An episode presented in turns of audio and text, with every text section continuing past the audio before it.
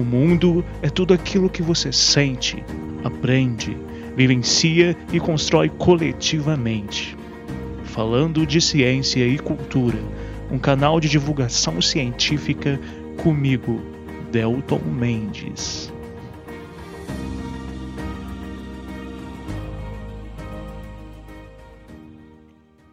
Olá, minha gente, pessoas. Boa noite, boa tarde, bom dia. Tô gravando esse episódio numa noite fria de outono. É a estação que o John Keats, poeta inglês lá no século XVIII, descreveu como a estação companheira íntima do Sol. E com vários sons de sapos ao fundo, olha só, vejam se vocês conseguem ouvir.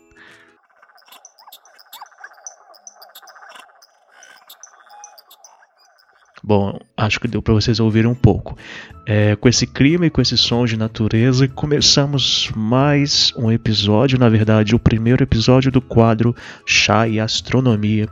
Vocês pediram para eu falar um pouco mais de astronomia, um pouco dando algumas dicas. Então, nesse quadro, eu vou falar, eu vou dar dicas, curiosidades astronômicas para vocês. Então peguem suas xícaras de chá, seu cafezinho e me acompanhem aqui em algumas dicas de observação do céu noturno é, nesse episódio com foco no outono, para que vocês consigam é, identificar estrelas, planetas, constelações a olho nu. Então é nós, vamos nessa.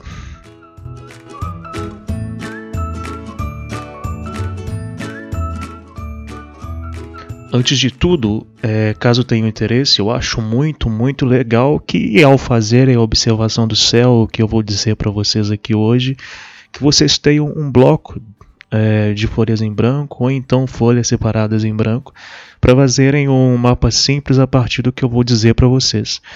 É, pessoal, na ciência e na educação científica, eu sempre digo que é muito interessante a gente ter um diário de bordo é um, um livrinho, um caderno, um bloco de anotações no, no qual a gente pode é, descrever o que nós estamos fazendo, o que nós estamos observando, filosofar, enfim. Escrever sobre as nossas experiências é sempre importante, então eu indico, eu até pediria que vocês tivessem é, esse bloquinho de folhas em branco para que nós consigamos, para que vocês consigam escrever e designar algumas coisas do que vocês notarem hoje tá bom? Então vamos seguir esse passo a passo a partir de agora para vocês é identificarem é, algumas estrelas, planetas, constelações uh, no final da tarde e noite nesse outono. Acho que vai ser positivo. É sempre importante destacar que, primeiramente, se vocês utilizarem é, para observações de corpos celestes algum equipamento, é, binóculo, telescópio, luneta, qualquer tipo é, de equipamento de observação, nunca mirem e apontem para o Sol ou então para algum foco de luz muito intensa, pois isso pode cegar vocês é, ou então provocar sérios danos aos olhos. É, eu estou dizendo isso porque a primeira dica vai ser observar a nossa estrela, o Sol, a nossa estrela mátria, sobretudo em sua fase poente. Então, quando ele está indo embora, né, entre aspas, pelo oeste. Então é importante dizer isso para vocês. Outra coisa relevante é lembrar sempre que esse episódio, esse canal, não tem qualquer ligação com astrologia. Astrologia e astronomia são coisas diferentes. Tudo que eu tirei é baseado na astronomia, campo científico. Lembre-se também que as estrelas elas produzem luz própria uh, a partir de processos de fusão nuclear, enquanto os planetas e luas apenas refletem as luzes de suas respectivas estrelas. Né? Então, é, por aqui, por exemplo, na nossa casa Sistema Solar, nós temos apenas uma estrela, que é o Sol. Então, todos os planetas e a nossa Lua refletem a luz proveniente dele. Isso também é interessante e importante frisar. Então, partiu para as dicas. Dica número 1, um, pessoal. Marquem logo ao amanhecer a região onde o sol nasceu. É, esse amanhecer, claro, tem gente que não consegue acordar muito cedo, mas seria legal acordar naquele horário que a gente consegue ver o sol nascendo. Quem mora em cidade, quem mora num, numa região em que tem prédios atrapalhando, mesmo assim é possível saber se orientar para saber onde o sol está nascendo. Nessa região onde o sol nasce, essa região nós vamos chamar de horizonte leste. Notem então que eu disse horizonte leste, eu não disse ponto leste. Ou seja, é uma região na qual ao longo do ano haverá variação de deslocamento no Sol, do Sol ao nascer. Muita gente é, explica os pontos cardeais, leste, oeste, norte e sul, como se fossem pontos fixos na natureza, né, no, na geografia, mas na verdade não é assim que funciona. É, nós vamos chamar de horizonte leste a região leste onde o Sol nasce, mas essa região onde ele nasce pode variar um pouquinho ao longo do ano como vocês, todo mundo deve observar, quem tem janela voltada ou para o sol nascente ou para o sol poente sabe disso, que nós vamos ter projeções diferentes da luz do sol, então de sombra dentro do quarto, dentro do ambiente ao longo do ano. Então notem que o Sol não nasce no mesmo ponto e não vai se pôr também no mesmo ponto. Mas numa região sim, numa mesma região leste, numa mesma região oeste, ou nós vamos chamar horizontes leste e horizonte oeste. Então é legal vocês marcarem em algum lugar, por exemplo, na janela, no parapeito, em alguma algum outro lugar fixo, ao longo dos meses, com uma linha a lápis mesmo, o ponto onde o sol nasce e por onde ele começará, digamos assim, a caminhada dele para a parte mais superior do céu. Eu digo isso porque, por exemplo, meio-dia, duas horas da tarde, é o momento que o Sol vai estar mais a pino, não é? É que ele vai estar mais no alto do céu. Mas é, esse mais alto do céu, no Nordeste, é conhecido como céu a pino. Então é muito importante lembrar que até mesmo essa posição do Sol sobre as nossas cabeças ela vai variar ao longo do ano, justamente pelo eixo da Terra de rotação em torno do seu próprio eixo e o movimento de translação. É, agora, caminhando para o inverno, nós estamos no outono, a estação anterior ao inverno. Notem que o Sol está, entre aspas, caminhando né, mais para o norte do planeta. Então, a circunferência que ele descreve no céu, ela é um pouquinho mais curta, mas é claro também importante destacar que não é o Sol que se move, né? A Terra que se move em torno do Sol, mas a sensação que nos dá é que é o Sol que está se deslocando. Bom, então aqui nos países é, do hemisfério sul, né, a galera que está ouvindo aí em países do hemisfério norte é diferente, o Sol está começando a ficar menos tempo no céu. Significa que nós estamos tendo dias menores uh, e noites maiores e também mais frias. Quanto mais, entre aspas, distante o Sol está, quanto menos tempo ele está durando no céu diurno, mais frias tendem a ser as noites inclusive aí por conta também gerando, né, o inverno, a proximidade do inverno. Bom, então após vocês marcarem o ponto onde o sol nasceu, apontem o braço esquerdo para essa região, para essa linha que vocês conseguiram identificar, marcar onde o sol nasceu, e o braço direito vocês apontam para o lado oposto, ou seja, vocês vão ficar com os braços abertos. O seu braço direito vai estar mostrando onde o sol se pôs e o braço esquerdo onde nasceu. Na sua nuca, pessoal, nós vamos estar marcando uh, a nuca, a parte de trás da cabeça, vai estar marcando o norte. E na sua frente, em frente ao rosto, o sul. Né? Então, os seus olhos vão estar direcionados exatamente para o sul. Você vai ter encontrado, vocês terão encontrado então os quatro pontos cardeais que são fundamentais para o nosso exercício de identificação de estrelas, constelações, planetas a seguir. Agora eu queria que vocês fizessem o seguinte: com os braços ainda abertos, fechem eles por cima das suas cabeças, como se fosse um compasso, até as duas mãos se encontrarem. Notem que é possível traçar uma linha imaginária é, em semicircunferência, descrevendo o movimento dos braços até se encontrarem. Memorizem essa linha imaginária. É exatamente nessa linha pela qual o Sol vai se deslocar entre o nascer e o se pôr, durante o dia todo também, né? E usaremos essa linha imaginária para encontrarmos estrelas e planetas. Dica número 2. Um pouco antes do sol se pôr, Uh, uns 15, 20 minutos antes disso, voltem a abrir os braços, né, apontando o esquerdo para onde o sol nasceu e o direito para onde ele se pôs, onde ele está descendo. Então, pessoal, notem que vocês têm que ter uma observação é, para saberem quando que o sol começará a se pôr. Lembrando que agora no outono ele começa a se pôr, é, nós temos dias menores. Então façam com que os braços se encontrem novamente, né? Primeiro vocês apontam leste, oeste, depois façam com que os braços se encontrem, descrevendo de novo aquela linha que eu disse para vocês, né? Imaginária. Agora não, é, não percam esta linha pois é ela que, resumindo bastante, nós vamos chamar de eclíptica, mas enfim, não precisa decorar em nomes. Ela descreve esse movimento, essa linha na qual a Terra vai fazer ao entorno do Sol ao longo do ano, né? Mas essa linha, então, nós vamos é, vai nos facilitar encontrar constelações do zodíaco. É, lembrando que agora no outono algumas, algumas é, constelações aparecem na parte inicial da noite, entre as seis da tarde, entre as seis da noite, meia-noite, uma hora da manhã, depois aparecem outras. Algumas então são mais visíveis, outras não, mas eu vou mostrar para vocês, vou indicar para vocês. E também por essa mesma linha é possível a gente ver os planetas que se tornam visíveis ao longo dos dias, principalmente agora no outono, Vênus, mas também durante o ano é possível, Vênus eu digo no começo das noites, uh, Júpiter e Saturno um pouco mais tarde, mas em geral durante o ano a gente consegue ver Vênus, Marte, Júpiter, Saturno. Mercúrio é um bastante mais difícil ver a olho nu. E aí Netuno, Urano, não tem como nós vermos esses planetas a olho nu.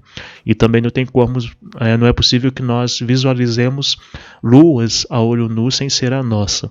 É claro que também já que eu toquei no assunto de luas, é muito importante destacar que a nossa Lua ela vai aparecer também nessa eclíptica, nessa linha, basicamente, da forma como todos vocês com certeza têm visto aí é, nesses últimos tempos, sempre viram desde, uh, desde que vocês se entendem por pessoas, né? Todos nós sempre já, já vimos várias e várias vezes a Lua e o Sol.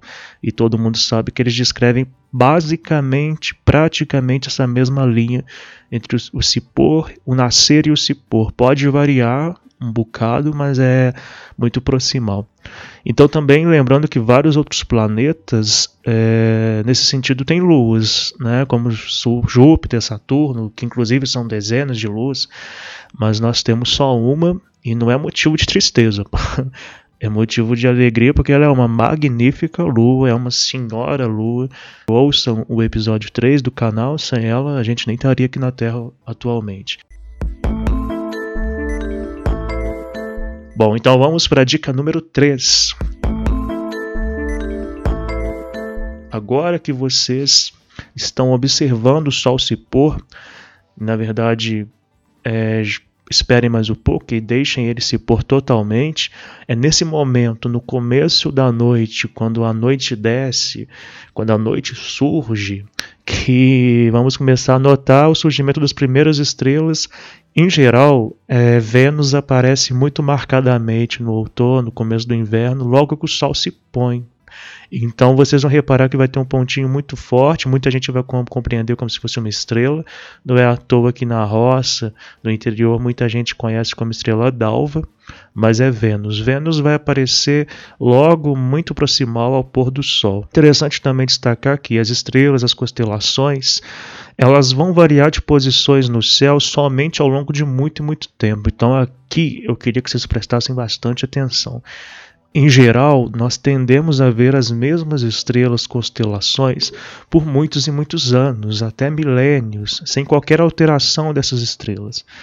O que vai alterar, em geral, é o horário é, no qual podemos ver certas estrelas, certas constelações, de acordo com as estações do ano, já que a Terra se move, muda o cenário por detrás desse movimento que a Terra realiza é, em torno do Sol. É, mas planetas é diferente, pessoal. É, não há uma posição fixa, por exemplo, ah, eu estou vendo Júpiter hoje às 11 horas da noite. Daqui a 10 anos eu vou ver Júpiter de novo, exatamente na mesma hora, no mesmo dia. Não é assim que funciona. Então, os planetas eles vão ter uma variação maior, dependendo aí dos an do ano e dependendo de várias é, observações que nós tivermos ao longo de décadas, enfim, vai ter variação. Inclusive a proximidade de planetas em relação à Terra também pode variar, vai variar com certeza. Existem épocas em que nós temos planetas muito mais próximos de nós, ou então um pouquinho mais distantes. A mesma, mesmo acontece com a Lua.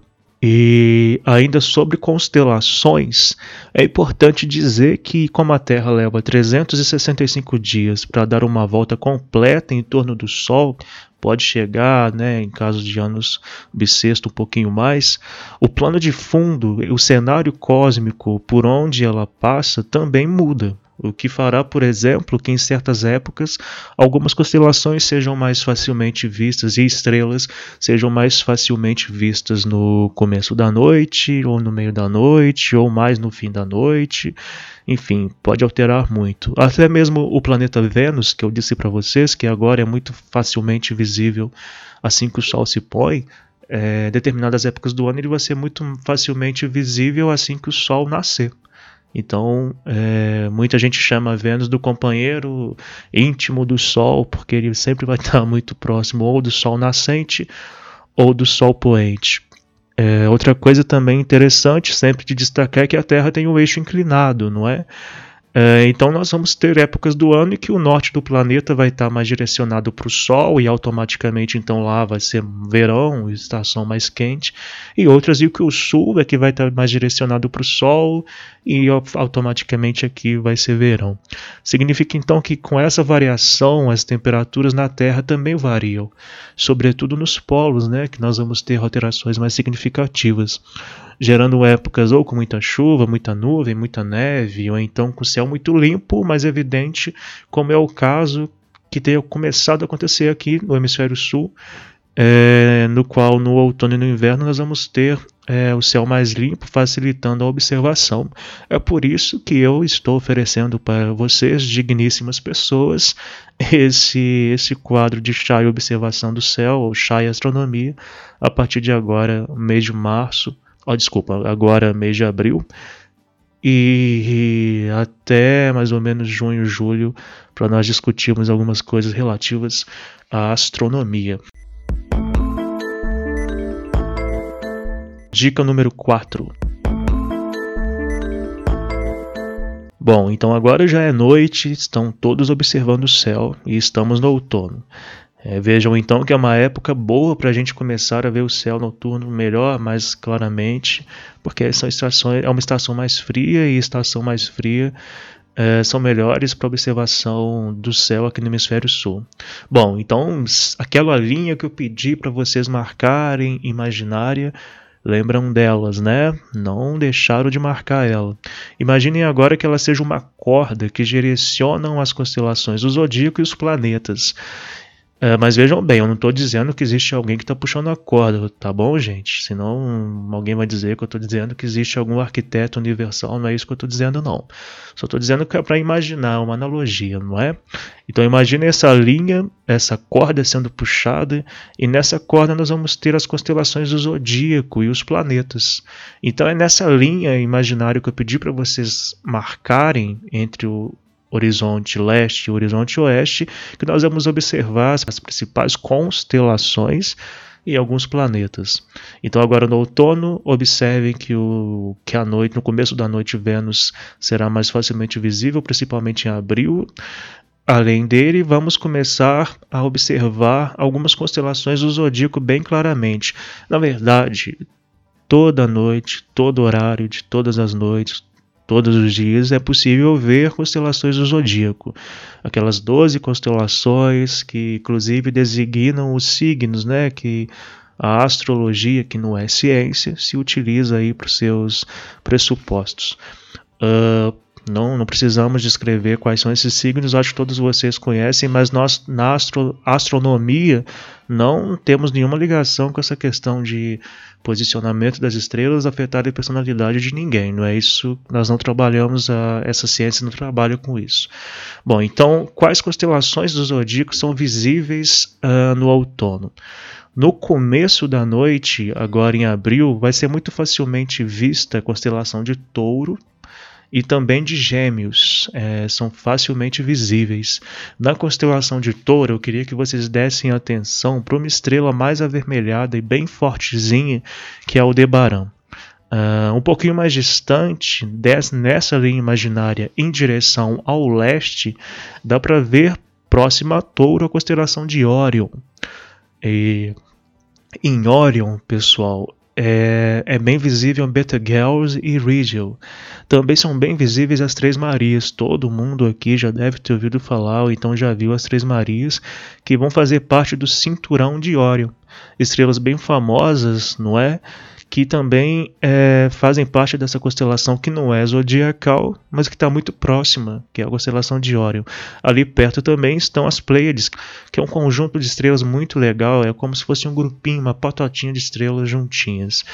Aqui é interessante também destacar que, por mais que nós, observando aqui da Terra, vejamos essas, essas estrelas e aparentemente pareçam estar próximas, na verdade elas podem estar extremamente distantes umas das outras.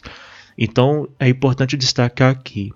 Tudo que eu estou dizendo para vocês são dicas para nós observarmos filosoficamente, é, conseguirmos identificar essas estrelas que nós essas constelações e planetas que todos nós é, com certeza já ouvimos falar. Mas a distância, pessoal, entre essas estrelas é enorme. Então, são projeções que nós fazemos culturalmente, mas não significa dizer que uma estrela tem relação com a outra, até porque, como eu já disse, elas podem estar separadas por milhões, milhares de anos-luz, inclusive. Então, isso é importante é, lembrar sempre. Bom, voltando então, vamos voltar para as Pleiades. Então, Orion dá para ver em Orion as Três Marias, as Pleiades, Betelgeuse e Rigel. Ali perto de Orion, aqui direcionando ao sul. Então lembre-se de daquela marcação que eu pedi para vocês fazerem: horizonte leste, oeste, os braços, sul na frente do rosto, norte atrás. Então eu estou dizendo que um pouquinho mais na direção do sul é possível ver muito claramente a constelação de Cão Maior, na qual nós vamos ter Sirius, que é uma estrela muito, mas muito brilhante. Se vocês olharem para o céu, é uma estrela brilhante perto uh, de Orion é Sirius. Sobre os planetas, como eu já disse para vocês, Vênus vai estar tá bem visível no começo da noite. Agora, ao longo dos dias, praticamente todos os dias, agora em abril, maio principalmente, principalmente em abril, vai ser muito facilmente visível, serão facilmente visíveis é, Júpiter e Saturno, que vão estar inclusive bem próximos um do outro, mas vão surgir no horizonte leste, né? Então, mais uma vez, lembre-se: oeste, onde o Sol se pôs, leste, onde ele nasceu. Touro, uh, Orion vão estar mais próximas do oeste agora em abril caminhando para leste, nessa corda imaginária, nessa linha imaginária, caminhando para o leste, na verdade, é, Júpiter e Saturno vão começar a vir lá próximos onde o Sol nasceu e vão começar a ser puxados, entre aspas, por essa, por essa corda em direção ao oeste, até que por volta de meia-noite, meia-noite e meia, geralmente uma hora da manhã, em abril, vai ser possível ver eles mais aqui, próximos ao, a, nossas, aos, no, no, topo das nossas cabeças, né, acima das nossas cabeças. Então é muito interessante lembrar disso. Nós vamos poder ver Júpiter e Saturno por volta de meia-noite, para lá um pouquinho, e à medida que o ano for transcorrendo, é, maio, junho para lá, Júpiter e Saturno vão começar a ficar mais visíveis mais cedo é, na noite. Tá bom? Então isso é interessante lembrar então. Então fiquem atentos bastante a essas posições dos braços, marcando onde o sol nasceu, onde ele se pôs, e lembrando sempre que ali também é proximamente a região onde a lua vai aparecer, vai deslocar-se pelo céu até se pôr também. Lembrando que varia um pouco. Ao longo do outono, e quanto mais chegar o inverno, vai ser possível notar a constelação de Escorpião, que é mais uma constelação zodiacal, cada vez ficando mais evidente no céu. Uh, em Escorpião, eu queria que vocês dessem atenção a Antares, que é a sua estrela alfa, que é a estrela mais forte da constelação. Aliás, é, na constelação zodiacal de Touro, né, que eu disse para vocês que está mais visível agora em abril, é, nós temos Aldebaran, que também é a alfa, a estrela mais forte de touro, também muito visível. Então, se vocês quiserem, puderem dar uma atenção especial a Aldebaran em touro e Antares em escorpião, eu agradeço. eu acho legal a gente marcar essas estrelas porque elas são muito importantes. Bom, então, é, ao longo, à medida que o inverno começar a se aproximar, Escorpião vai ficando cada vez mais aparente nessa fase mais inicial da noite. O que, que eu chamo de fase inicial da noite? Principalmente entre 6 e 11 e meia-noite, 6 horas e 11 horas e meia-noite. De meia-noite a 6 horas da manhã é a segunda fase da noite. É, eu uso essa metodologia para ficar mais claro. Então, é importante que vocês lembrem-se dessa linha imaginária, tá bom? Para facilitar sempre nessas observações. Eu costumo dizer nos cursos que eu dou de, de introdução à astronomia, uh, cursos de divulgação científica práticos em campo ou então teóricos, que é, entre final de abril e outubro nós vamos ter a era de escorpião. Ou seja, calma, gente, não estou dizendo de astrologia, tá? Quando eu falo era de escorpião, eu estou dizendo que escorpião será mais visível no céu. É como se ele governasse essa primeira fase da noite, na qual todo mundo ainda em geral está acordado. Então, quem governa nesse período é escorpião. Já entre dezembro e abril é o tempo de Órion, de touro. São as constelações que ficam mais visíveis. É, não à toa, no Natal e no Réveillon, essas constelações de Touro e Órion vão estar muito visíveis, inclusive as Três Marias. Muita gente acredita, alguns historiadores, que as Três Marias têm a ver com, deram, é, fundamentaram a história né, mítica e até mesmo mística no nascimento de Cristo, os três ex-magos. Não vamos entrar em aspectos religiosos, é só um exemplo para vocês saberem que essas estrelas são vistas há muito, muito tempo e as Três Marias, é, fazendo parte de Orion, elas são muito claramente visíveis na época do Natal e na época do Réveillon, inclusive estando bem em cima das nossas cabeças à meia-noite, quando é Natal e quando é Réveillon. É, então, por hoje, pessoal, é, eu acho que eu vou dar só essas quatro dicas principais para não delongar muito e também para ficar bem claro, para que vocês possam fazer essas observações do local onde vocês estão, lembrando que estamos em tempos de quarentena, estamos em isolamento social, então fiquem em casa e, se possível, observem o céu, sigam essas dicas. Eu estou passando isso para vocês também para dar uma ajuda a nós nos fortalecermos e termos perspectivas reflexivas nessa fase de isolamento. O outono é uma estação que tem características muito profundas e poéticas. Muita gente considera a estação da transformação, da renovação. Vale a pena então refletirmos bastante observando o céu, com uma musiquinha no fundo, uma xícara de chá, muitas esperanças, muita força nesses tempos de isolamento social. Tá bom? Então é isso que eu queria passar para vocês hoje. Agradeço imensamente quem está aqui até agora. Compartilhem com os coleguinhas, com a família, com as pessoas queridas. E até o próximo episódio. Abração e nos vemos em breve.